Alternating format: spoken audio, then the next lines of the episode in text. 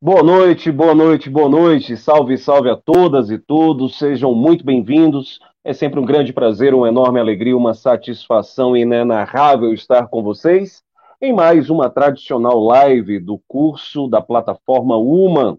É com toda certeza um privilégio, um prazer nosso ter a audiência de vocês, em especial numa reta final como essa de preparação para o vestibular da Universidade Estadual do Ceará a UES, que foi a minha primeira casa, e é uma casa da qual eu guardo boas lembranças e muita saudade. Tenho certeza que vocês que estão se preparando para esse vestibular gostarão bastante de serem recebidos pela Universidade Estadual do Ceará, uma universidade fundamental, impreterível, imprescindível à sociedade cearense. E hoje eu começo essa nossa transmissão inicialmente só Porém, às 19 horas, o meu querido amigo e irmão, o professor Tiago Cavalcante, ele entrará na live para dar continuidade e prosseguimento ao nosso propósito de hoje, que é o de resolver alguns dos mais importantes temas relativos ao vestibular da UES, tentando aqui traçar para vocês um panorama a respeito do que pode vir a ser cobrado em sua prova do dia 1 de maio. É claro, a nossa pretensão aqui não é esgotar, em hipótese alguma, uh, os temas que, evidentemente, as nossas áreas elas costumam abordar, mas nós vamos apontar para vocês alguns caminhos fundamentais. Então, sem mais delongas, eu peço que vocês acompanhem conosco neste exato instante a nossa resolução de exercícios. Hoje eu separei para vocês uma bateria de exercícios de sociologia. Para quem acompanhou a última live da UMA, eu trabalhei só temas de filosofia. Hoje eu decidi trabalhar só temas de sociologia. Por esse motivo, peço que vocês fiquem muito atentos ao que nós reservamos para vocês no dia de hoje, porque eu tenho certeza que vocês não se arrependerão. Então vamos lá.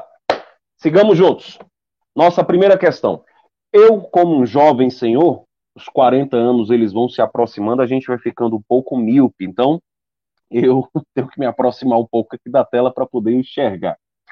O que é que diz aqui a nossa primeira questão? A nossa primeira questão diz o seguinte: os clássicos, eu afirmaria, são fundadores que ainda falam por nós, com uma voz que é considerada relevante.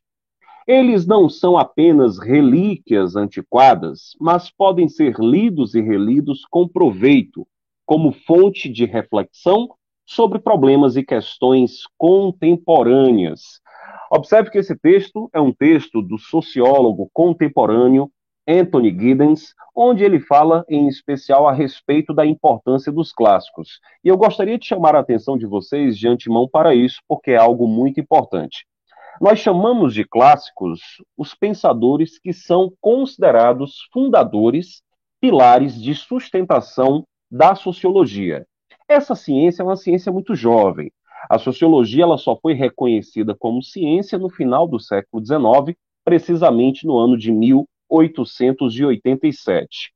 Em 1887, a Universidade Francesa de Bordeaux foi a primeira universidade a reconhecer a sociologia como uma ciência da sociedade, uma ciência que estuda a sociedade, as instituições sociais e os indivíduos que delas participam. Essa ciência, observem, é uma ciência que está completando este ano de 2022 apenas 135 anos. É muito jovem. Sem dúvida alguma, nós estamos tratando de uma ciência extremamente jovem, porém uma ciência muito respeitada e, sobretudo, responsável por contribuir decisivamente para o entendimento a respeito de muitos problemas que perfazem a sociedade, muitos problemas que cercam a sociedade, que cercam cada um de nós. Então, falar sobre os clássicos é falar em especial sobre uma tríade muito importante. Nós temos ali Emile Durkheim, nós temos Max Weber e nós temos Karl Marx. Esses três pensadores, eles são indiscutivelmente três fundadores da sociologia.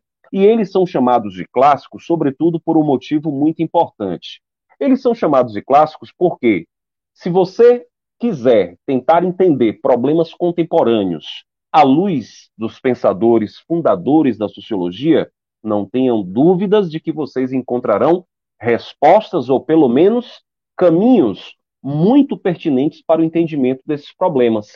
Eles são chamados de clássicos porque, ainda que eles não tenham discutido os problemas que hoje nós identificamos, eles nos deram, lá no passado, eles nos deram contribuições que foram decisivas. E essas contribuições decisivas permitem que nós possamos compreender, à luz do pensamento de cada um deles, muitos dos problemas que nós temos no mundo atual. Então, por isso que eles são chamados de clássicos. Observe que quando Anthony Giddens ele diz que eles podem ser lidos e relidos com proveito, é porque ainda que eles não tenham tratado de determinados temas que nós discutimos hoje, eles são capazes de nos apresentar caminhos muito relevantes. Clássicos são clássicos, não à toa eles são assim chamados. Você pode recorrer a eles sempre que necessários. E repito, nem tudo que nós observamos no mundo hoje foi discutido por eles. Porém, ainda que eles não tenham discutido tudo que nós estamos discutindo, evidentemente, hoje, eles são capazes de nos apontar caminhos muito interessantes. Então, fiquem atentos a isso. Vamos aqui para o enunciado da nossa questão.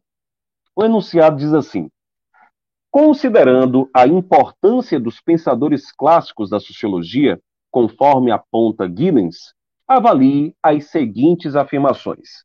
Primeiro item: imbuído dos princípios positivistas, Emile Durkheim definiu com rigor a sociologia como ciência e estabeleceu seus princípios e limites, além de caracterizar seu objeto de estudos, os fatos sociais.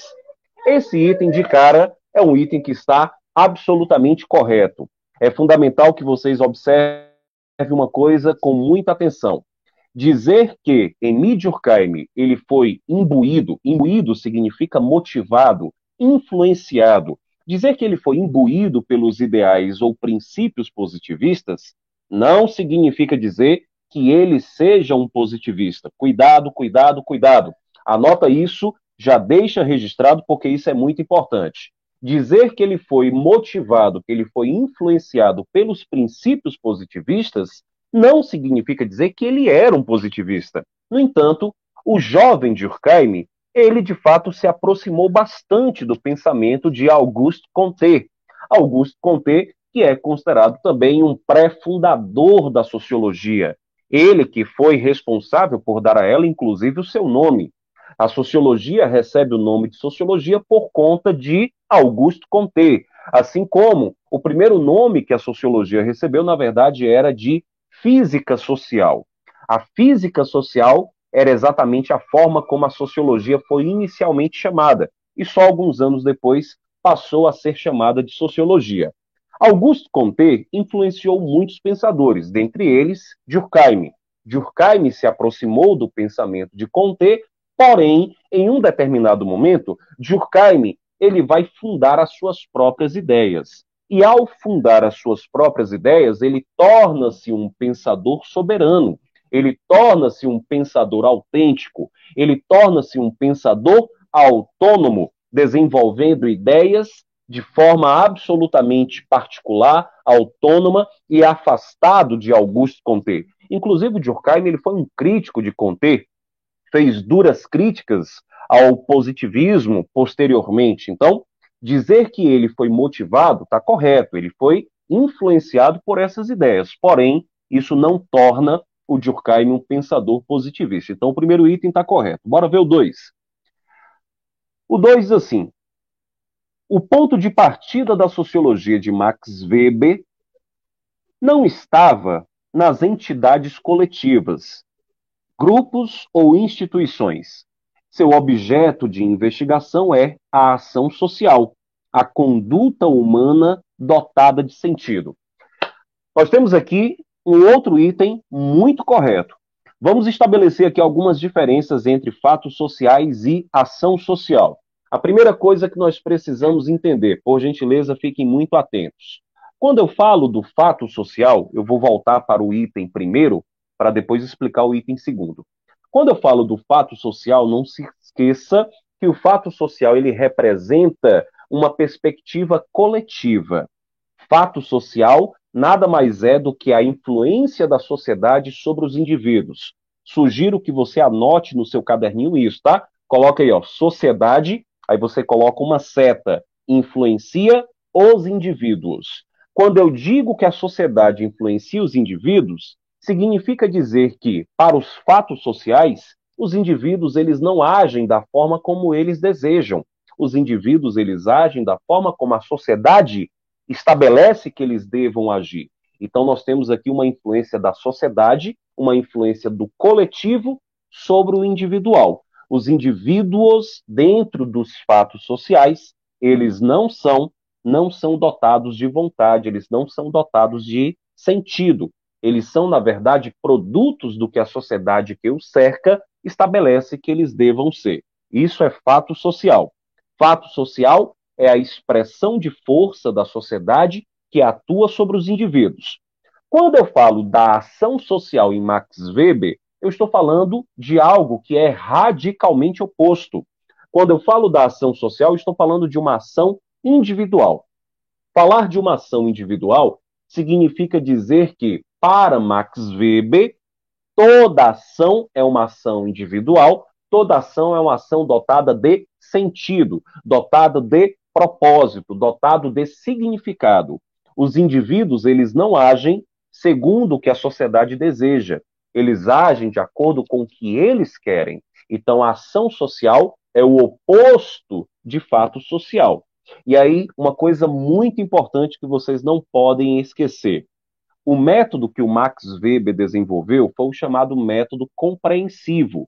O método compreensivo, ele tinha por objetivo compreender o que motivava os indivíduos a agirem de uma determinada forma, o motivo que levava os indivíduos a agirem de uma determinada maneira. O método compreensivo é um método que visa compreender o indivíduo em sua forma particular de ação. Por esse motivo que a ação social é uma ação individual, não uma ação coletiva. Ação coletiva é para Durkheim, para Max Weber, nós encontramos uma ação individual. Porém, toda ação individual é dotada de intenção, intencionalidade, é dotada de propósito, é dotada de sentido, tá bom?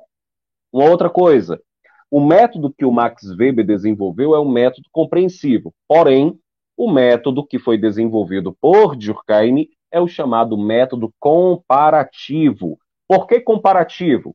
Observe com atenção. O, o método compreensivo do Weber visa compreender o que motiva os indivíduos a agirem de uma determinada maneira. Já o método comparativo de Durkheim é um método que tem por objetivo entender a ocorrência dos fatos sociais. Mas como assim entender a ocorrência dos fatos?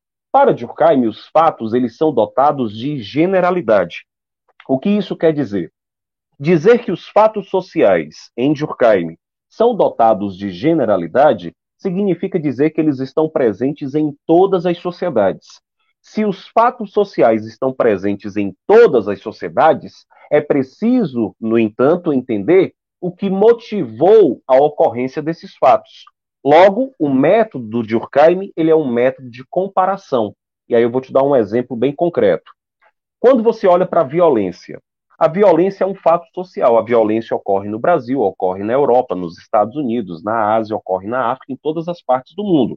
Porém, dizer que a violência é um fato social significa dizer que ela é generalizada. A violência ela é dotada de generalidade, ela está presente em toda a sociedade. No entanto, dizer que ela está presente em toda a sociedade não significa dizer que ela seja provocada pelos mesmos motivos. Por esse ponto, Partindo desse pressuposto, o método do Durkheim é o método de comparação. O método comparativo visa comparar os fatos sociais para tentar entender as suas semelhanças e, sobretudo, as suas diferenças. Então, 1 e 2 estão corretos. Bora para o nosso item de número 3. Eu vou me aproximar porque eu preciso enxergar. Diz assim: ainda, ainda na primeira metade do século XIX, desenvolveu-se o pensamento de Karl Marx, expresso pela teoria do materialismo histórico, que afirma que a história humana é a história da luta de classes. Gente, esse item 3 também está correto. Os três itens estão corretos. Quando a gente fala sobre Marx, nós estamos falando de um pensador ainda da primeira metade do século XIX. Ele nasceu em 1818 e viria a falecer em 1883. O Marx, ele, 30 anos depois de nascer, ou seja, aos 30 anos de idade, ele publica a sua primeira grande obra. A primeira grande obra do Marx foi publicada ainda no final da primeira metade do século XIX, precisamente em 1848, repito, quando ele tinha apenas 30 anos de idade.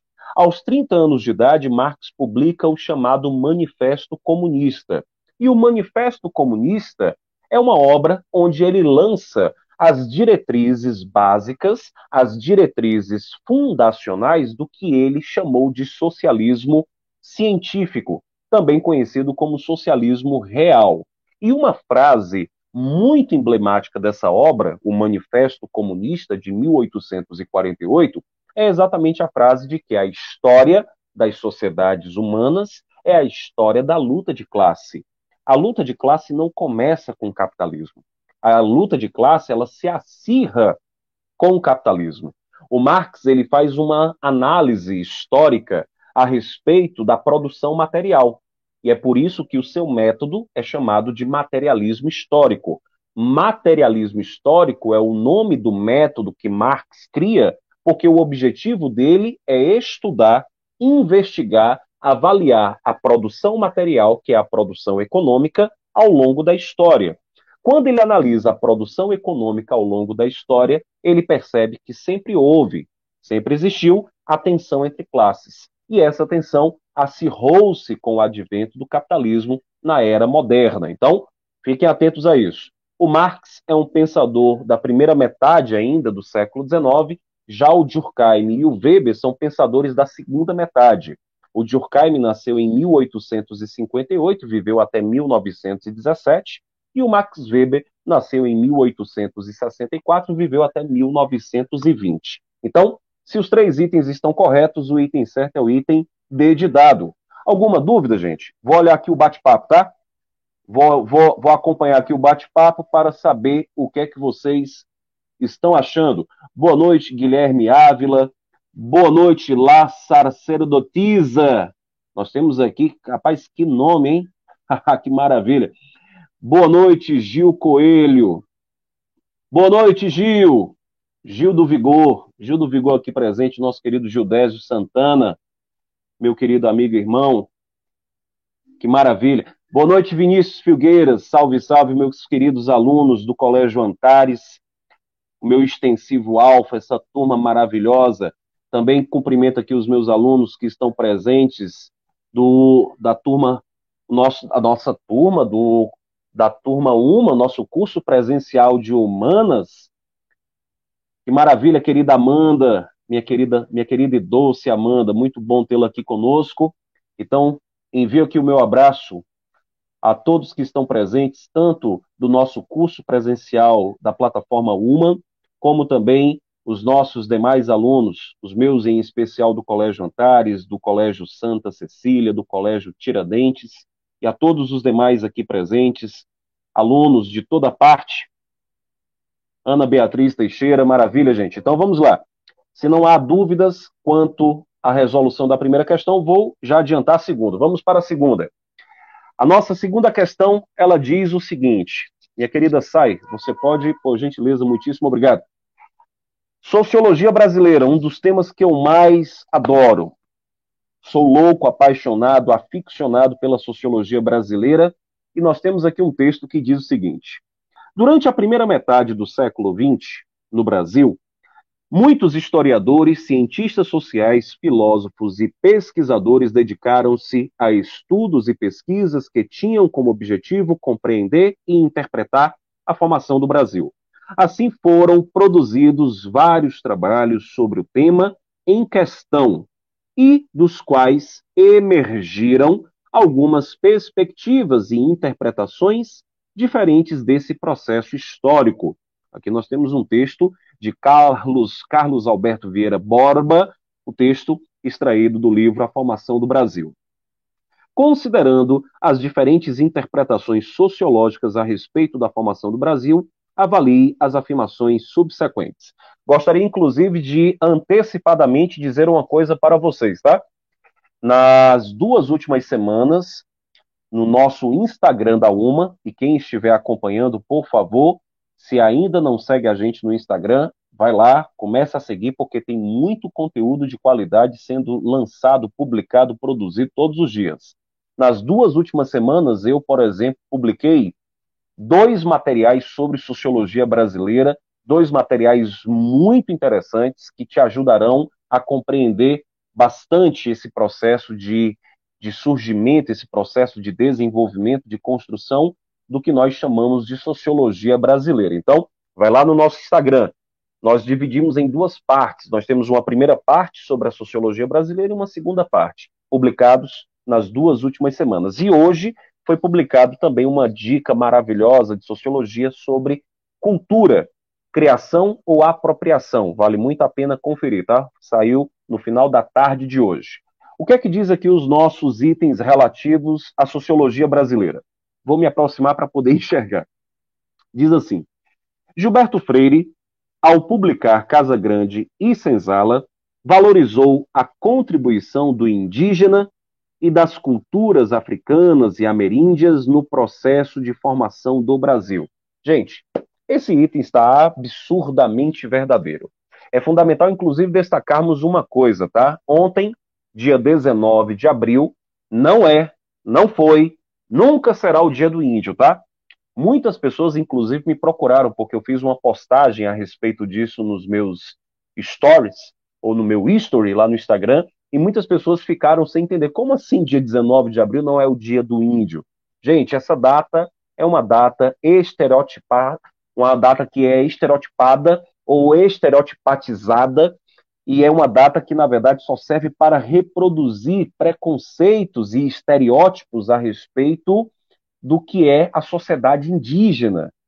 Até porque é importante dizer uma coisa: índios não são iguais. Quando nós estudamos a sociedade indígena, nós identificamos diferentes etnias. Etnias que possuem hábitos, costumes, dialetos, possuem tradições, ritos e rituais bastante distintos uns dos outros. Então, é muito importante que você nunca reduza o dia 19 de abril ao dia do índio, mas que sim, sempre que nós nos referimos ao dia 19 de abril, que nós possamos nos referir ao Dia dos Povos Indígenas, porque são muitos, são plurais, diversos, muitos distintos entre si. E acabamos de ter aqui a entrada do meu querido. Eu só não aceito essa camisa. Por gentileza, aqui na UMA nós não aceitamos camisa de futebol. Nós somos uma plataforma afutebolística, tá? Na verdade, afutebolística? Essa, esse, essa palavra nem existe. Eu e agora não pode. Agora o senhor é um pré, agora vai, o, senhor vai, o senhor vai destilar preconceito linguístico. Eu não tenho, eu não tenho a oportunidade de criar uma palavra. Onde é que fica o um neologismo nisso? Claro, o senhor pode fazer tudo que Ah, tá. Quiser. Achei que eu não pudesse. Ah, tá. Pode. Achei que o senhor iria me censurar, como o Judésio Santana faz recorrentemente conosco, tá? É, inclusive tem gente agora que fica praticando bullying, tá aprendendo com o Judésio Santana, muito bem. Ah, não, assim, não, é bu né? não é bullying, não é bullying, é só, é só compartilha compartilhamento de afeto. Certo. Não é bullying, viu? É preocupação Entendido. afetuosa. Mas, ó, segura aí, segura aí. Já já você dá. Mas dê, dê seu boa noite, pelo menos, já para não os alunos saberem. Boa noite a todos, boa noite a todas, boa noite a todos, principalmente o Décio Santana, que está aí meu povo, hoje tem jogo do Leão e para você ver o amor que eu tenho por vocês, eu vou perder o início do jogo para poder trazer esses Eu tô, eu tô de uma, tá? Eu tô de uma e você tá aí com essa, com essa blusa horrível. Linda, fabulosa e fenomenal. Deixa eu dizer uma coisa para vocês. Quem devia estar nessa live aqui era Gildé Santana, porque como ele está folgado, ele vai assistir o jogo do meu Leão e é capaz de Fortaleza perder. Pense num homem azarado. É o famoso. Rapaz, dizem de... é, o, é, o Mick Jagger, Mick Jagger cearense, né? Meu amigo, é o famoso pé de iceberg. Ele tirou uma foto é. com o Rogério Senni. Nunca mais o homem ganhou nada em canto nenhum. Ele foi assistir um jogo do Fortaleza e faz quatro partidas que o Fortaleza perde, não ganha uma. Pense no homem azarado, sei não. Sei não. Ele só tem sorte mesmo com o vestibular. Pois deixa, deixa eu prosseguir aqui, porque nós já estamos com 25 minutos. Eu estava eu tava, eu tava em uma velocidade morosa, eu estava dotado de uma morosidade maior, porque eu estava esperando você chegar. Mas agora eu vou acelerar um pouquinho, tá? Vamos lá, meus amados. Uma coisa muito importante: sempre que nós falarmos de Gilberto Freire, nós estamos falando em especial daquele que é visto como o grande papa da sociologia brasileira, foi ele o responsável por publicar em 1933 a primeira grande obra da sociologia brasileira chamada Casa Grande e Senzala. Essa obra é uma verdadeira Bíblia. Eu não sei se ela está fácil, está aqui a, a, a, não sei, deixa eu ver se ela está a um, um alcance fácil. Não, não estou vendo, mas eu já a exibi aqui em outros momentos. Não estou vendo, não está aqui à minha disposição. Eu precisaria não, enfim. Ela está aqui em algum lugar. Quando nós falamos de Casa Grande Senzala, nós estamos falando de uma obra magnífica, de uma obra magnânime, uma obra fundacional da sociologia brasileira. Essa obra, ela abre os trabalhos que serão definitivamente desenvolvidos a partir dos anos 30. É a partir dela que nós iniciamos, de fato, uma produção que nós costumeiramente chamamos de sociologia científica no Brasil cuidado com uma coisa. A sociologia científica no Brasil, ela começa a partir dos anos 30. Eu disse há pouco para vocês que a sociologia ela foi reconhecida como ciência no final do século XIX na França. Porém, no Brasil, o reconhecimento da sociologia enquanto ciência só acontecerá a partir dos anos 30. Então, fiquem atentos a isso. Gilberto Freire é, sem dúvida alguma, o grande, o grande expoente que dá início e inaugura esses trabalhos. Quando nós falamos de Casa Grande, a principal contribuição está relacionado à valorização que ele dá à mestiçagem. A mestiçagem, a mestiçagem, a miscigenação, a miscigenação entre ameríndios, entre africanos, entre europeus, é exatamente vista de forma positiva, fazendo inclusive, nas palavras de Gilberto Freire, que houvesse um encurtamento das distâncias que outrora eram vistas como intransponíveis. Palavras de Gilberto Freire. Segundo Gilberto Freire, a mestiçagem ela foi vista por ele de forma positiva porque a mestiçagem ela permitiu que a distância entre a casa grande e a senzala ela fosse encurtada. Encurtar essa distância não significa dizer que ela tenha deixado de existir, mas ela encurtou até porque muitos, muitos filhos de escravas que foram vítimas de violência, que foram vítimas de abuso sexual, muitos filhos de escravas acabaram nascendo exatamente como mestiços. E esses mestiços, eles acabaram, não todos, mas eles acabaram em algumas circunstâncias recebendo algum tipo de herança por parte dos pais que eram de classe nobre, que eram da aristocracia brasileira que havia naquele período. Então, como esses mestiços receberam algum tipo de herança, isso acabou permitindo que alguns negros eles tivessem algum nível de ascensão social. Claro, existe uma discussão muito forte por trás disso. Existe a discussão sobre o estupro que foi praticado, a violência e tantas outras questões. Mas o que o Gilberto Freire ele quis apenas enfatizar é que, de alguma maneira, por mais cruel, por mais abominável, por mais asqueroso e horrendo que tenha sido os abusos sexuais cometidos, se é possível extrair algum tipo de benfeitoria desse processo, o que poderia ser extraído é o fato de que alguns filhos de escravas que foram violadas sexualmente, alguns filhos acabaram tendo algum nível de ascensão social, o que fez com que o, a distância entre a Casa Grande e a Senzala ela sofresse algum tipo, algum nível de encurtamento, tá? Então esse, esse primeiro item está correto. Vamos aqui para o item 2. Daqui a pouco eu dou uma olhada no bate-papo, tá? O item 2 diz: em Raízes do Brasil, de 1936, três anos depois de Casa Grande Senzala, Raízes do Brasil, que foi publicada a convite de Gilberto Freire. Gilberto Freire convidou, Gilberto Freire convidou Sérgio Buarque de Holanda para poder publicar essa obra. E aí ele decidiu publicar um livro que tinha por objetivo estudar as raízes da formação do nosso país, da nossa sociedade. Aí diz o seguinte: em Raízes do Brasil, Sérgio Buarque de Holanda, pai de ninguém mais, ninguém menos do que Chico Buarque de Holanda, dedicou-se a analisar a formação da mentalidade, ou o ethos, a forma de pensar, a mentalidade, a forma de pensar, a forma de agir do brasileiro, desenvolvendo a partir de seus estudos o conceito de homem cordial, um indivíduo acolhedor e dotado de boas maneiras. Esse item ele começa de forma correta, porém ele encerra de forma absolutamente errada. Observe com muita atenção. Sérgio Buarque de Holanda criou o conceito de homem cordial, mas a definição de homem cordial não tem absolutamente nada a ver com o que ele diz ao final do item. O homem cordial não é um homem dotado de boas maneiras, não é um homem dotado de bons costumes, não é um homem acolhedor. Não tem absolutamente nada a ver com isso. O homem cordial nada mais é do que um homem emotivo, um homem passional. Se ele é emotivo, se ele é passional, significa dizer que ele age pelas próprias emoções, ele age pelo impulso, ele é intempestivo. A palavra cordial vem do latim cordialis. Cordialis do latim significa relativo ao coração. Se o homem cordial é um homem que age pelo coração, anota o que eu vou te dizer, tá? O homem cordial, ele é avesso, se ele é avesso, ele é contrário à razão impessoal. Quando eu falo da razão impessoal, observe, sempre que nós estivermos discutindo com alguém, você nunca deve discutir à luz de uma questão pessoal. Você deve discutir sempre à luz de uma razão impessoal. Você nunca deve levar para uma discussão algo de natureza pessoal. Você deve levar para uma discussão sempre algo de natureza impessoal. Porém, o homem cordial é contrário a isso. O homem cordial ele é avesso à impessoalidade.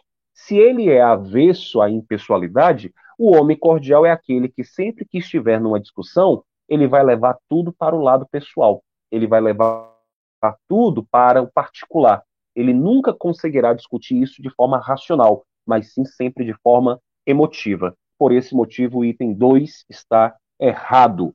Bora para o item 3. De acordo com Caio Prado Júnior, para compreendermos a formação do Brasil, é necessário retoma retomarmos a colonização. É necessário retornarmos à colonização pois a construção da sociedade brasileira está intimamente ligada às atividades econômicas desenvolvidas do período. Isso é bem verdade, tá? Cuidado. Caio Prado Júnior foi um historiador marxista, é o primeiro grande historiador marxista que nós temos no Brasil. Esse tivemos outros historiadores de menor importância, mas ele foi o primeiro grande historiador marxista de que nós tivemos. E o Caio Prado Júnior, ele vai ser o responsável, inclusive, por lançar uma análise sobre o que foram e o que significaram as atividades econômicas no Brasil, sobretudo criando, inclusive, a ideia dos ciclos econômicos.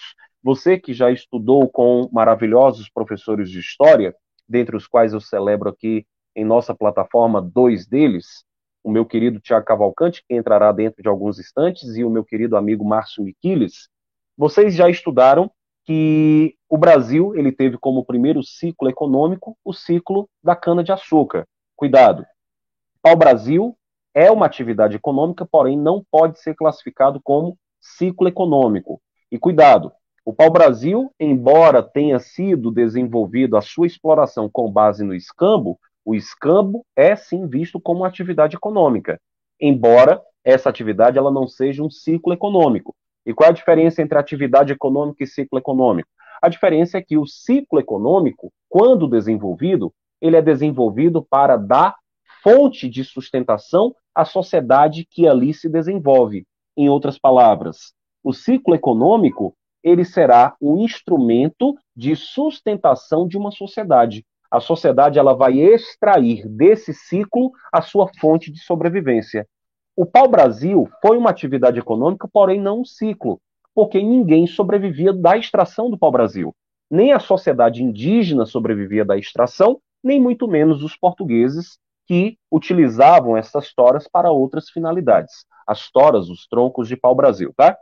Então, quando a gente analisa os ciclos econômicos, a gente percebe Tivemos primeiro o ciclo da cana-de-açúcar, tivemos ali a sociedade canavieira, a sociedade do açúcar, tivemos a sociedade mineradora, tivemos depois a sociedade cafeeira. Se você pegar o período colonial e imperial brasileiro, nós vamos ter ali ó, três grandes ciclos: cana-de-açúcar, ciclo da mineração e o ciclo do café. Observe que o ciclo da mineração, com destaque para o ciclo do ouro, foi um importante ciclo desenvolvido ali no final do século XVIII e que, ao longo do século XIX, manteve-se uma importância muito grande, porém será substituído no século XIX pelo café. Já o ciclo da cana foi o que teve ali uma maior duração, porque ele começa lá no século XVI e vai século XVI, século XVII e se estende por grande parte do século XVIII. Tá? Então esse item 3 está correto. Segundo Caio Prado, para entendermos a formação do Brasil, é necessário retomarmos a colonização, porque só a partir disso poderemos entender o significado da construção do que nós chamamos de Brasil. É preciso olhar para as sociedades que se formaram a partir desses ciclos econômicos para entendermos o que é o Brasil de hoje. Então, item 3 correto. Item 4. O item 4 diz: Para Daci Ribeiro, a desindianização dos índios e a desafricanização dos negros, aliada à concentração fundiária fruto da monocultura exportadora, contribuíram para a formação de uma sociedade repleta de disparidades e contradições, chamada de o povo brasileiro. Por sinal, que obra fabulosa, que obra formidável. O povo brasileiro, Daci Ribeiro, essa obra é, sem dúvida alguma, uma das obras mais importantes já lançadas, já publicadas. Essa obra foi publicada em 1995, gente. Essa obra é uma obra que foi publicada dois anos antes do falecimento de Darcy Ribeiro. Darcy Ribeiro faleceria em 97. E essa obra é uma obra que traz, em especial, como grande contribuição, a ideia de que o Brasil ele foi, em especial, formado a partir de diferentes contribuições, mas que, sobretudo, passaram por um processo de desindianização e desafricanização. Quando você desindianiza ou desafricaniza, você está simplesmente matando a identidade daqueles povos.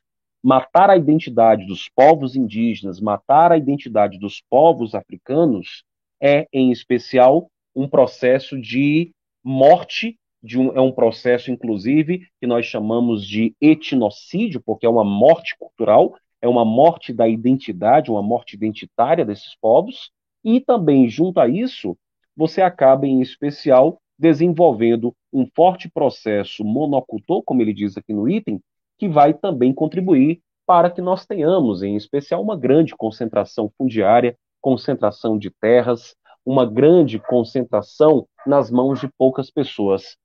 É curioso, a gente a gente escuta a gente escuta muito falar que há muitas terras, há muitas terras para poucos índios no Brasil, mas quando a gente olha para a quantidade de terras que estão concentradas nas mãos dos grandes fazendeiros, terras essas que foram inclusive apreendidas de forma ilegal, sobretudo por conta da grilagem, da falsificação de documentos, expropriação de terras públicas, terras que pertenciam ao Estado que foram tomadas por grandes investidores e mesmo terras indígenas que acabaram sendo também alvos dessa expropriação, a gente observa que, na verdade, o Brasil é um país de disparidades, um país de desigualdades. Mas uma última coisa sobre o Daci Ribeiro. O Daci Ribeiro ele fala que no Brasil é possível identificarmos pelo menos cinco, cinco identidades étnicas nacionais. Essas cinco identidades étnicas nacionais são identidades que juntas formam o que nós chamamos de Brasil. Se você pegar a identidade brasileira, nós vamos perceber que a identidade brasileira ela é resultado dessa confluência. Quando você olha, por exemplo, para a confluência, bora pegar aqui a ideia do Rio Negro e do Rio Solimões. O encontro do Rio Negro e do Rio Solimões forma o Rio Amazonas. Quando a gente olha para as cinco identidades étnico-culturais brasileiras, percebemos que como se fossem cinco rios, cinco rios que deram origem ao que nós chamamos de Brasil. Nós temos, por exemplo, o Brasil caboclo, nós temos o Brasil sertanejo, nós temos o Brasil caipira, nós temos o Brasil sulino, nós temos, por exemplo, o Brasil campestre. Então, essas são as etnias que deram origem à identidade brasileira. Inclusive, tudo isso você encontra lá no nosso conteúdo publicado semana passada em nosso Instagram, tá? Confere lá porque está um conteúdo muito interessante esse item ele está correto. Se 1, 3 e 4 estão corretos, o item certo é o item C de casa. E, gente, já estou aqui há 40 minutos falando, já estourei meu prazo, eu encerro por aqui a minha participação. Foi muito bom estar com vocês, foi um grande prazer, uma enorme alegria, uma satisfação, como sempre, inenarrável. Para você que está nos acompanhando, peço que vocês divulguem, que vocês compartilhem, que vocês registrem as nossas lives, publiquem no Instagram de vocês, marquem a uma, marquem os professores, vamos publicizar, vamos tornar cada vez mais democrático esse processo de ensino-aprendizagem, esse processo de construção de uma educação de qualidade, acessível para todos. Deixo a todos o meu muito obrigado, o meu grande beijo. Tiaguinho, cadê você? Apareça para que eu possa me despedir de você. Já me despedi aqui da turma. Gostaria de me despedir de você e de todos e dizer que foi uma grande alegria estar com vocês. É sempre uma grande alegria estar com todos. Obrigado, Slaine. Obrigado, João Pedro. Obrigado, Luana. La Sacerdotisa. Obrigado. Obrigado, gente. Tiaguinho, é com você, tá? Valeu, Fiquei aí 40 minutos. Um beijo grande.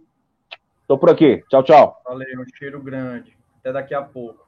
Boa noite, boa noite, boa noite. Boa noite a todos os que estão assistindo. Isso que o Pedro falou é muito importante. Esse trabalho é um trabalho feito com muita atenção, com muito carinho. Que a gente pede apenas que vocês divulguem, compartilhem. É, dê o joinha na live. Tem 20 pessoas assistindo agora e só tinha seis joinhas até o momento que eu tinha visto, né? Dando um aqui de Judé Santana e cobrando vocês para que vocês deem esse joinha.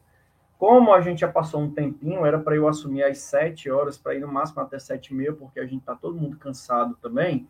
Então vamos direto ao ponto, discutindo aí a UES que está se aproximando, esse vestibular que é um vestibularzinho bom, tranquilo, certo? É um vestibular para você fazer tranquilamente, tranquilamente, das oito questões de história, tranquilamente seis.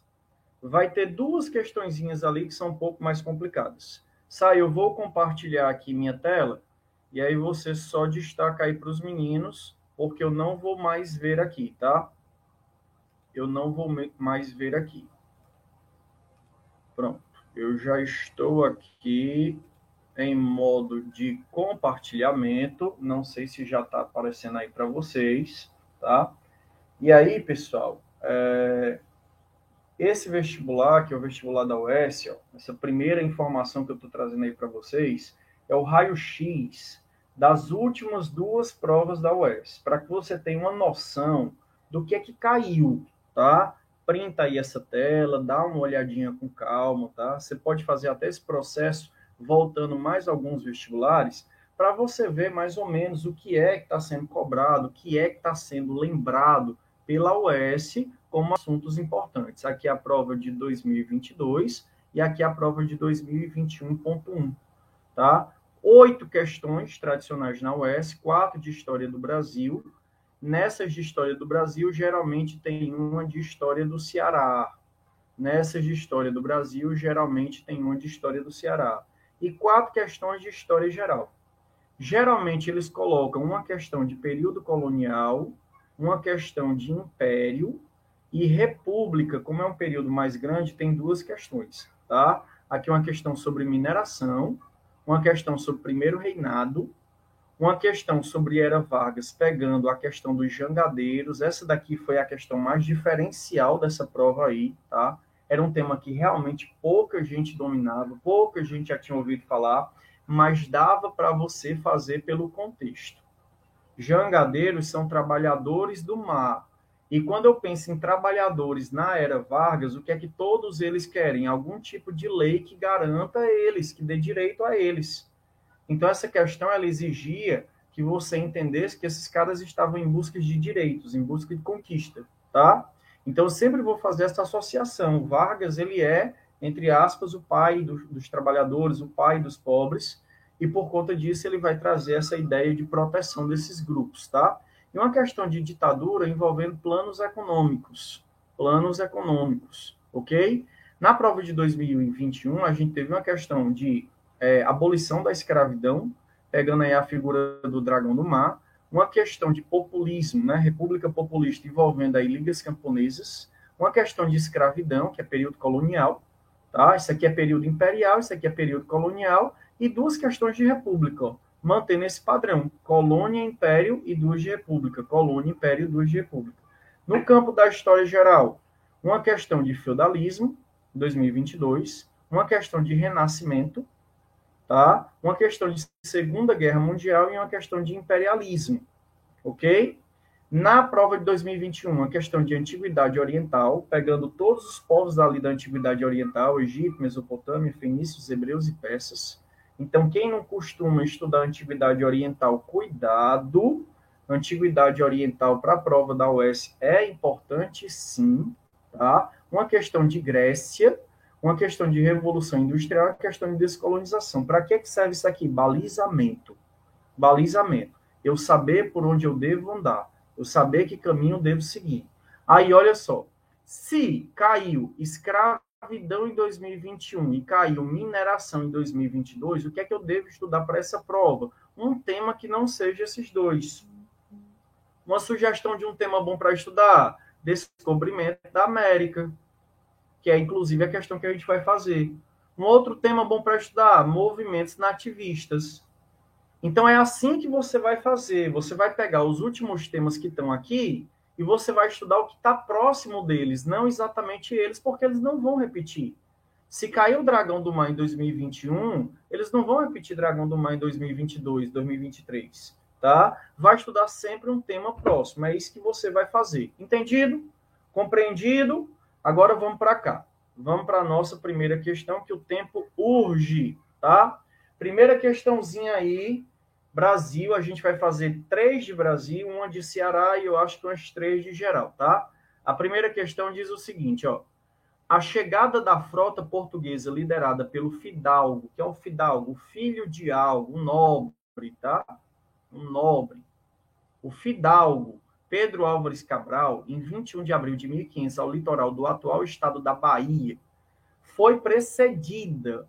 O que pega muitas vezes o indivíduo numa prova de vestibular não é nem a dificuldade, é o vocabulário. Quantos alunos eu vejo perder questão por causa de vocabulário? O que é que significa precedido? Uma coisa que veio antes. Uma coisa que veio antes. Então, eu estou dizendo que Cabral veio em 1500 e a expedição de Cabral ela foi precedida por outro, um outro grande evento das navegações lusitanas. Lusitanas diz respeito ao quê? Portugueses. Então, o que eu estou dizendo para você muito claramente é que antes de Cabral chegar no Brasil, houve uma outra expedição que Portugal fez que foi importante. É isso. Que estimulou o rei Dom Manuel, o Venturoso, a investir nesse importante empreendimento marítimo e comercial para o Estado português. Está aqui o texto. Aí o comando diz: esse evento, expansão marítima portuguesa, que precedeu a viagem cabralina, foi. Então, de cara, eu já corto logo essa. Porque se Cabral veio em 1500 e essa expedição aqui é de 1500, ela não é predecessora. Ela é da mesma época. E isso daqui nem aconteceu. Essa expedição aqui, do Gaspar, é uma expedição que vem depois de Cabral. Então aqui já está fora, pessoal. Aqui já está fora, tá? O que é que poderia ser correto? Ou essa, ou essa, ou essa. Que elas são anteriores, eu estou vendo que elas são anteriores, ou pelo menos eu não tenho uma data. Ok? Agora, ele diz aqui, ó, foi uma expedição organizada pelos portugueses. Aí eu preciso me lembrar que Cristóvão Colombo, que realmente chega às Américas em 1492, foi uma expedição organizada pelos espanhóis e não pelos portugueses. Colombo estava a serviço da coroa espanhola e não da coroa portuguesa, então não pode ser o A. Já eliminei mais um item, vou ficar aí com dois itens, tá? Aí ele fala aqui, a realização da primeira viagem de circunnavegação, que é uma viagem de circunnavegação aqui, deu volta ao mundo. Deu volta ao mundo. Essa viagem, ela foi concluída por volta de 1521. Portanto, depois da expedição de Cabral, tá? Inclusive, o ano passado, nós fizemos 500 anos dessa viagem de volta ao mundo. Então, também não vai ser a alternativa letra B. E aí fica a alternativa letra C de casa como a nossa resposta, dizendo que a viagem feita pelos portugueses que vai preceder a viagem de Cabral é a viagem de Vasco da Gama. Vasco da Gama ele vai contornar a África, um processo que ficou conhecido como periplo. Periplo africano. É o processo que os portugueses vão fazer. Eles vão descer e contornar o litoral do continente africano, porque ainda existiam muitos mitos que dificultavam esse processo. Então, eles não vão se afastar do litoral da África. Eles vão descendo e contornando. O Vasco da Gama ele vai concluir esse contorno e vai chegar em Calicut, na Índia, em 1497. A viagem de Portugal a Calicut vai gerar tanto lucro, tanto lucro, que a coroa portuguesa decide fazer uma expedição bem maior, chefiada pelo Pedro Álvares Cabral. O objetivo de Cabral não era vir para o Brasil, era ir para a Índia. Ele chega no território brasileiro, segundo a versão ainda mais aceita, por acaso. Existe muita discussão se a viagem foi por acaso ou não, se havia ou não a intenção de descobrir o Brasil, de tomar o território brasileiro, mas não existe consenso. Ainda existem muitas discussões, tá? Mas o Cabral, lembre-se, ele não veio para o Brasil de propósito, ou pelo menos não era a intenção imediata da coroa portuguesa. A intenção era ir para a Índia. Então a viagem que antecede aí Cabral seria a letra C de casa. De boa? Tranquilo? Vou passar a questão, tá? Vamos para frente. A questão número 2, ela vai falar aí sobre a parte de negros. Bote uma coisa na sua cabeça. Tudo que envolve negro, escravidão, cultura negra, luta negra, resistência negra é importante para qualquer vestibular e a UES não é diferente. A UES não é diferente. Então, essa questão aí envolve exatamente a questão dos negros. Ela diz o seguinte, ó segundo o Código Criminal do Império Brasileiro, então estou falando de período imperial. O período imperial vai de quando até quando, professor? Vai de 1822, quando Dom Pedro declara a nossa independência, o famoso grito do Ipiranga, até o ano de 1889. A gente costuma dividir o império em quantas fases? Em três. Quais são as fases do império? O primeiro reinado, que vai de 1822 até 1831, o período regencial, que vai de 1831 a 1840, e o segundo reinado, que vai de 1840 até 1889. Segundo reinado sendo aí a fase mais longa do período imperial, tá? Então, em seu artigo 113, cometia-se crime de insurreição quando se reuniam 20 ou mais escravos para defender a liberdade por meio da força. Dentre as opções abaixo, assinale a que contém uma, olha a palavrinha mágica, insurreição. Insurreição.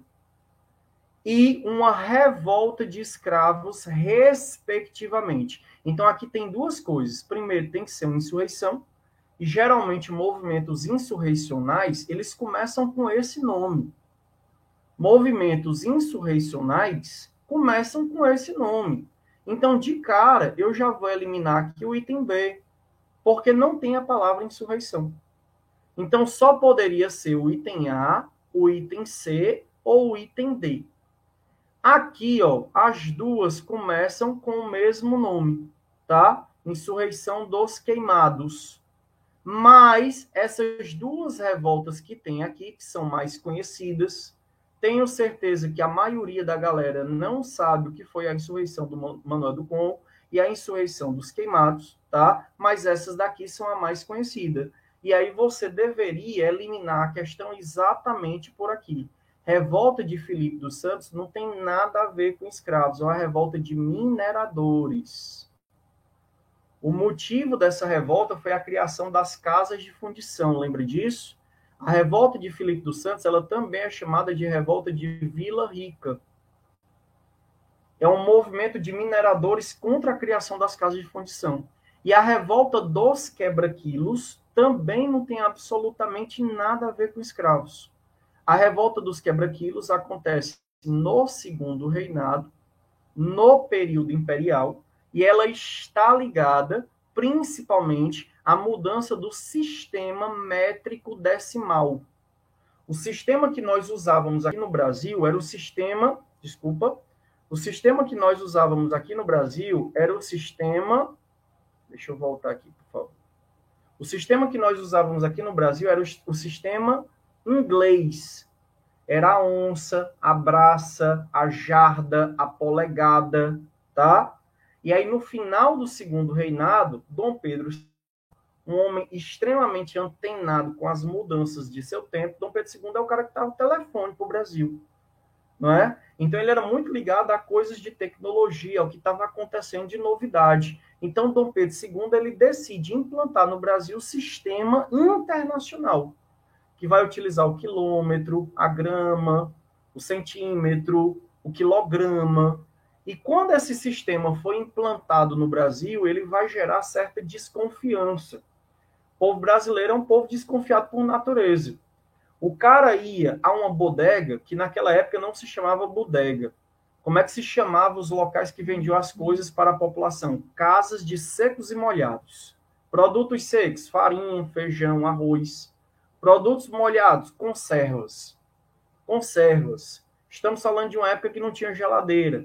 O acesso a gelo não era fácil. Então se conservava o produto em conservas, pepino em conserva, ovo em conserva, cebola em conserva. Então você ia a uma casa de secos e molhados. Aí o cara ia a uma casa dessa, aí pedia, seu João, me dê uma braça de feijão, que era a medida inglesa. Uma braça de feijão era 1,3 quilogramas. 1 quilo e 300 gramas. Só que não tinha mais essa medida. Só tinha 1 quilo e só tinha meio quilo. Então, quando o cara pediu uma braça de feijão, o que é que o comerciante dava para ele? Um quilo. E geralmente ele pagava o mesmo preço da braça. Aí o cara achava que estava sendo roubado. E isso vai gerar uma revolta das pessoas, principalmente as pessoas mais pobres, que achavam que estavam sendo enroladas pelos comerciantes.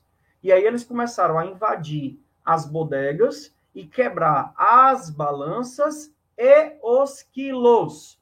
Por isso que essa revolta ficou conhecida como revolta dos quebra-quilos. Não tem nada a ver com escravidão. Então, o que é que salva aí a nossa alternativa? A revolta dos maleses. Muito provavelmente você já deve ter ouvido falar que a revolta dos maleses é uma revolta de escravos que aconteceu na Bahia envolve escravos islamizados, escravos que professavam a fé islâmica.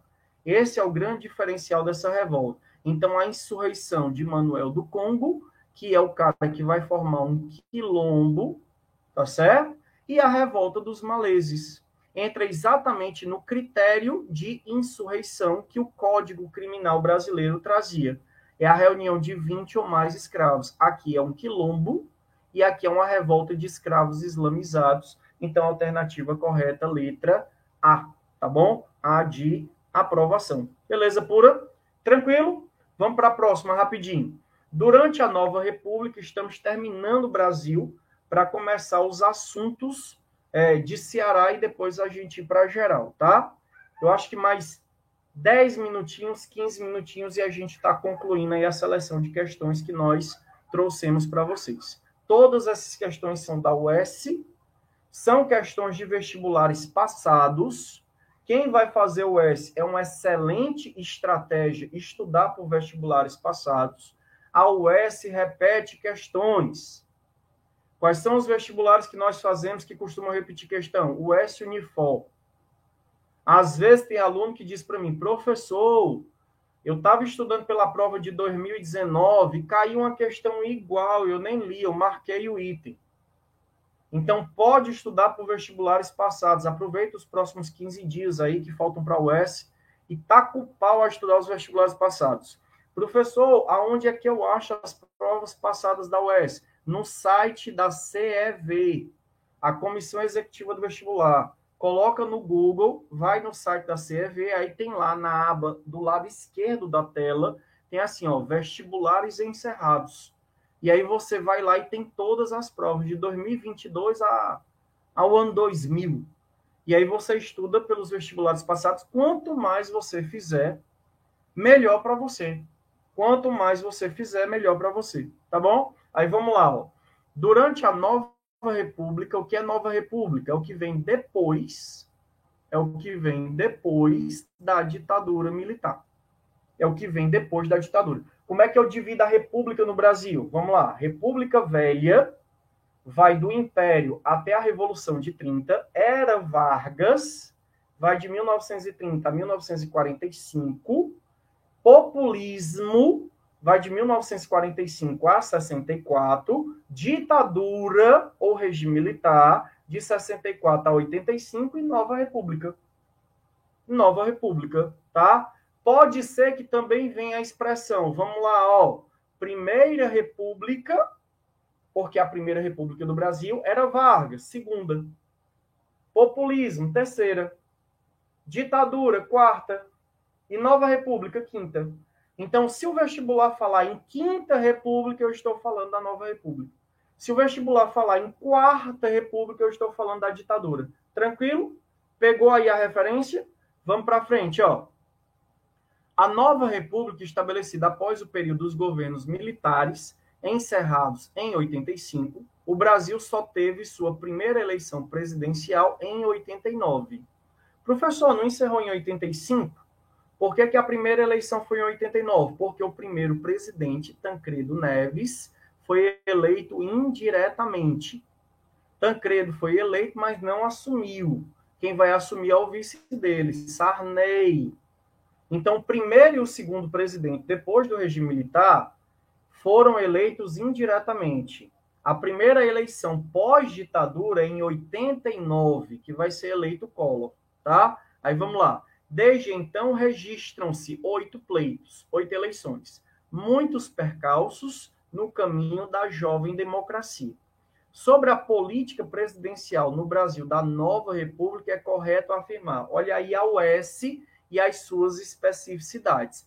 Tem que saber detalhes. Se não souber detalhes, vai perder questão, tá? O item A. Apenas Luiz Inácio Lula da Silva, Lula, e Fernando Collor de Mello, Collor, conseguiram concluir os seus dois mandatos presidenciais. Collor não. Collor sofreu processo de impeachment, ok? O Lula ele conseguiu concluir o mandato, o segundo mandato dele. Tranquilo? Item B. O governo Dilma Vana Rousseff, Dilma, foi o único a não ser concluído. Dilma e Collor. Dilma e Collor foram os dois impeachmentados. Os dois sofreram processo de impeachment, tá bom? Fernando Henrique Cardoso, famoso FHC. Luiz Inácio Lula da Silva, o Lula, e Dilma Vana Rousseff foram os únicos a ser reeleitos presidentes do Brasil. Verdade. O Fernando Henrique foi reeleito, governou dois mandatos, 94, 98, 98, 2002. O Lula foi reeleito 2002, 2006, 2006, 2010 e a Dilma foi reeleita 2010, 2014, 2014, 2016. A Dilma não conclui o segundo mandato, mas ele não está falando em conclusão, tá bom? Então a nossa alternativa C de casa, tá bom? José Sarney, Itamar Franco, José Alencar e Michel Temer são exemplos de vice. Perfeito! Todos eles são vice-presidente. Vice do Tancredo, vice do Collor, vice do Lula, vice da Dilma. Que assumiram definitivamente. Assumiu, assumiu, assumiu. Esse daqui não. Esse daqui não assumiu tá? Inclusive, o José de Alencar, dizem aí os especialistas em política, que foi o melhor vice-presidente da história do Brasil, porque passou metade dos dois mandatos dele doente. Então, não atrapalhava o Lula, deixou o Lula governar aí tranquilamente. Tranquilo? Então, alternativa correta, letra C de casa, tá? Vamos para frente. Vamos avançar aqui. A próxima questão, ela vai ser uma questão de história do Ceará. Como já caiu a abolição e como já caiu Ceará na década de 30, eu estou apostando aí, e por favor, anota para você dar uma lida nisso até esse final de semana, até esse final de semana não, até a UERS, a parte de ocupação, colonização e a parte de economia. Faz algum tempo que esses dois temas não caem em história do Ceará. Então, fica atento à colonização, tá? A chegada das primeiras expedições, a fundação dos primeiros fortes, ok? E as primeiras atividades econômicas, a pecuária e o algodão. A pecuária e o algodão. Aí vamos para cá, ó. Os comerciantes ingleses consideravam o algodão brasileiro de ótima qualidade. E parte do produto saía para a Inglaterra, através dos portos de Maranhão, Recife e Ceará. É a fonte, aí ele diz acerca da produção algodoeira cearense e de seus desdobramentos, assinale a afirmação incorreta. Meus bebês, pelo amor de Deus, cuidado com isso. Eu que trabalho com plantão tira dúvida, vocês não têm ideia da quantidade de gente que chega no plantão e diz, professor, essa daqui, ó, por que não pode ser essa? Esse item está correto, não? Eu disse, tá. Professor, mas então por que, que não pode ser ele? Eu digo, porque a questão pede o item incorreto. Como a maioria de vocês estuda para o Enem e o Enem não trabalha com o conceito de incorreto, vocês simplesmente esquecem de ler isso aí. A UES às vezes chega a botar assim, ó, em caixa alta, para ver se você percebe que ela está pedindo o incorreto. Aí pode vir o incorreto, o exceto, o falso. E aí você pode perder uma questão por falta de atenção. Só para eu ter uma noção, coloca aí no chat quem já perdeu uma questão porque não leu que ele estava pedindo incorreto. Se acusa aí, vai. Quem perdeu uma questão, vai dizendo eu, vai botando uma mãozinha, só para eu ter noção se algum de vocês que está assistindo a live nesse momento já perdeu alguma questão que tinha o item incorreto porque não leu o incorreto. Enquanto isso, eu vou continuando aqui na questão, tá? Aí ele fala, ó, alternativa incorreta. Então vamos lá. Item A. Sua expansão. Aí o povo, eu, eu, já, eu, eu, meu Deus do céu, é uma loucura, né? Então, cuidado com isso, pelo amor de Deus. Amanda, se eu tenho algum material de história do Ceará, se for essa pergunta, eu tenho, tá? Se for essa pergunta, eu tenho. Eu posso passar depois para o pessoal. Eu acho que eu vou colocar no Instagram da Uma um link para baixar esse material e eu passo para vocês. Ok? Vamos para frente, ó. Sua expansão, estou falando de coton, cotonicultura. Cotonicultura, a cultura do algodão, algodão em inglês cotton, tá? Sua expansão se deu quando os Estados Unidos, então grande produtor de algodão, envolvido com a guerra pela sua independência, está aqui a data da guerra de independência, não mais exportou o produto para a Inglaterra. Isso é um dos fatores que vai aumentar a produção de algodão no Ceará? É sim. O algodão no Ceará ele vai ter dois grandes incentivadores. O primeiro deles, a independência dos Estados Unidos, que é o que o item diz. O segundo deles, a guerra de secessão. Ambos eventos aconteceram em solo norte-americano. A guerra de secessão é o que nós chamamos de guerra civil dos Estados Unidos. E ela vai estimular, ela vai estimular a produção de algodão. Tranquilo? Então pode marcar o item 1 como verdadeiro, ele que é o nosso item falso. Vamos para o item B. O crescimento da lavoura algodoeira excluiu a atividade pecuarista. Olha o erro, ó. Se o item tivesse dizendo assim, pessoal, o crescimento da atividade algodoeira diminuiu, o crescimento da atividade algodoeira permitiu que a economia dependesse menos da pecuária, estaria correto, mas a palavra excluir elimina. Algodão e pecuária vão constituir as duas principais atividades que nós vamos desenvolver. Inclusive, isso tem um nome, por favor, anota aí nas suas anotações. O nome disso é binômio econômico. Se pegar essa expressão na prova da UES, binômio econômico, o que é que você tem que lembrar? Você tem que lembrar do gado e do algodão. Você tem que lembrar do gado e do algodão. Tranquilo isso? Então, o que está errado aqui a alternativa letra B de bola ok? Não excluiu a atividade pecuarista. Para ganhar tempo, eu vou passar para frente, tá? E aí você dá uma olhada nas outras alternativas e elas estão corretas. Vão servir aí só para você aprender. Tudo bem? Tranquilinho? Vamos para frente. Próxima questão, entrando nos assuntos de história geral.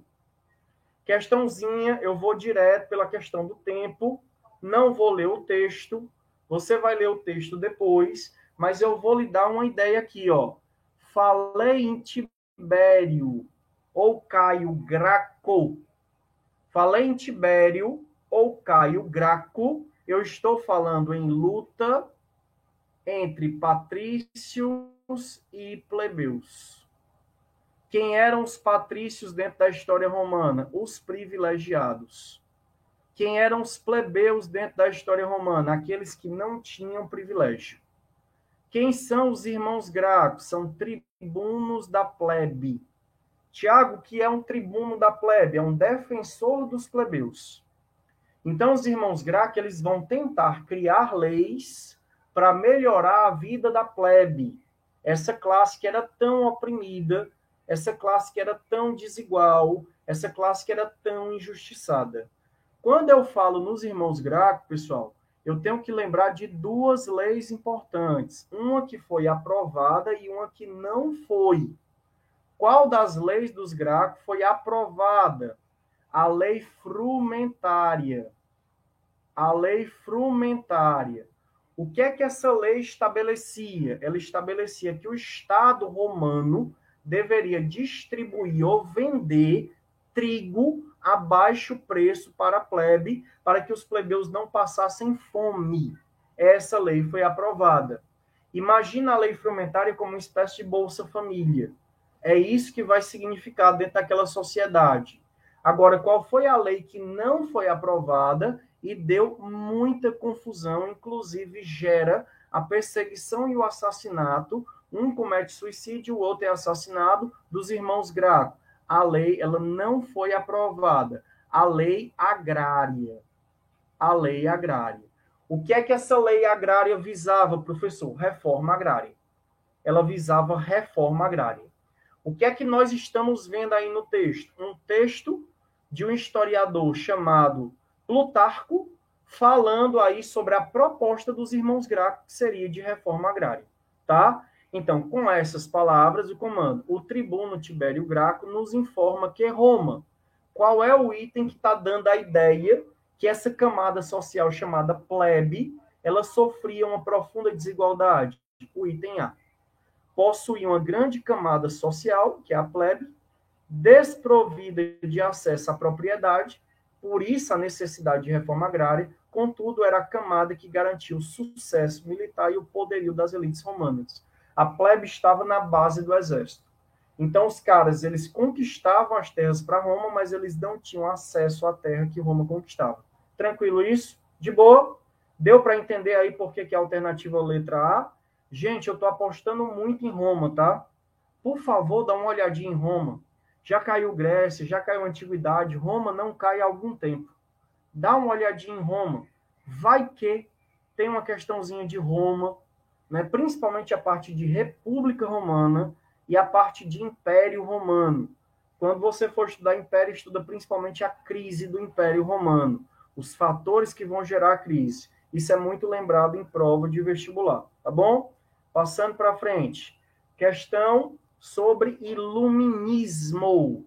Tema clássico, tema central, tema que a gente não pode deixar de ver, tá? Quando eu falo de iluminismo, olha aqui o raciocínio como é rápido e fácil, ó. Iluminismo da ideia de luz. Luz está associada ao ato de pensar, e pensar significa usar a razão. Portanto, o iluminismo é um movimento racional. Qualquer tentativa de associar iluminismo a uma coisa que não seja racional, você vai marcar errado. Isso, já, isso daqui já te dá munição suficiente para acertar a maioria das questões de iluminismo, tá bom? Outra coisa que eu tenho que lembrar: iluminismo vai combater o antigo regime. Tudo que o antigo regime defende, o iluminismo é contra. O antigo regime defende o absolutismo, o iluminismo é contra. Então eu nunca vou marcar, por exemplo, isso daqui, ó. Iluminismo defendeu monarquia absolutista. Tá falso. O iluminismo defende o mercantilismo. O que é o mercantilismo? A intervenção do Estado na economia. O que é que os iluministas defendem? O liberalismo uma economia que não sofre a interferência do Estado. O antigo regime defende uma sociedade estamental, uma sociedade onde há pouca mobilidade e onde o indivíduo é determinado pelo seu nascimento. O iluminismo defende a meritocracia, uma sociedade do mérito e não do nascimento e do privilégio. E o antigo regime defende a influência da religião, o chamado clericalismo. Então, o iluminismo ele é anticlerical. Aí eu já mato também o item A, porque o iluminismo não vai fortalecer a união entre Estado e Igreja. Ele vai fortalecer a separação entre Estado e Igreja, tá? O item D também dá para eliminar, porque ele diz que pregava a submissão do cidadão ao absolutismo a gente sabe que o iluminismo é contrário ao absolutismo. O que é que resta? B de beijinho na bochecha, que diz que era fundamentado na razão. Olha para cá. Defendia as ideias liberais. Olha para cá. O progresso da fra... do progresso da fraternidade do governo constitucional. O que é um governo constitucional? É que não é absoluto. E da separação entre Estado e Igreja. Ele é anticlerical, ele é contra a Igreja ele defende o chamado Estado laico. Tá vendo como é fácil? Tá vendo como é tranquilo? Tá vendo como dá para você tranquilamente acertar essas questões aí? Não existe nenhum tipo de dificuldade nas questões da US, tá? E a nossa saideira, gente, para a gente fechar aqui as nossas explicações, essa última questão que pega o assunto Guerra Fria. Guerra Fria também é uma outra aposta minha, tá? Por favor, dá uma olhadinha nisso. Caiu Segunda Guerra, caiu aquele período lá de Primeira Guerra, descolonização, o que é que não caiu? Guerra Fria. Então, de repente, uma questãozinha sobre Guerra Fria na UES. Vamos lá, a questão diz: no ano de 1963, John Fitzgerald Kennedy, presidente dos Estados Unidos, proferiu um discurso na cidade de Berlim com o charmoso sotaque americano, ele disse a frase que entrou para a história. Há dois mil anos, o maior orgulho era poder dizer civis romanus sum. Sou cidadão romano, em latim. Hoje, o mundo livre, o maior orgulho é poder dizer-se Ich bin einen Berliner. Tá pensando que é só o trigueiro que tem os Paranauê do domínio da língua estrangeira, tá aí, ó, em alemão, ó, ó meu alemão. Ich bin ein Berliner. Eu sou um berlinense.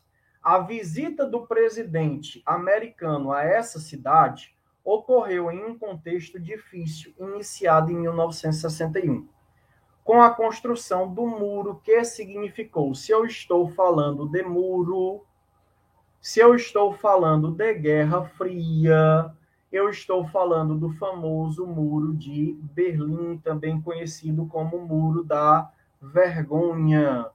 Nós temos que lembrar que a Guerra Fria ela inicia logo após o término da Segunda Guerra.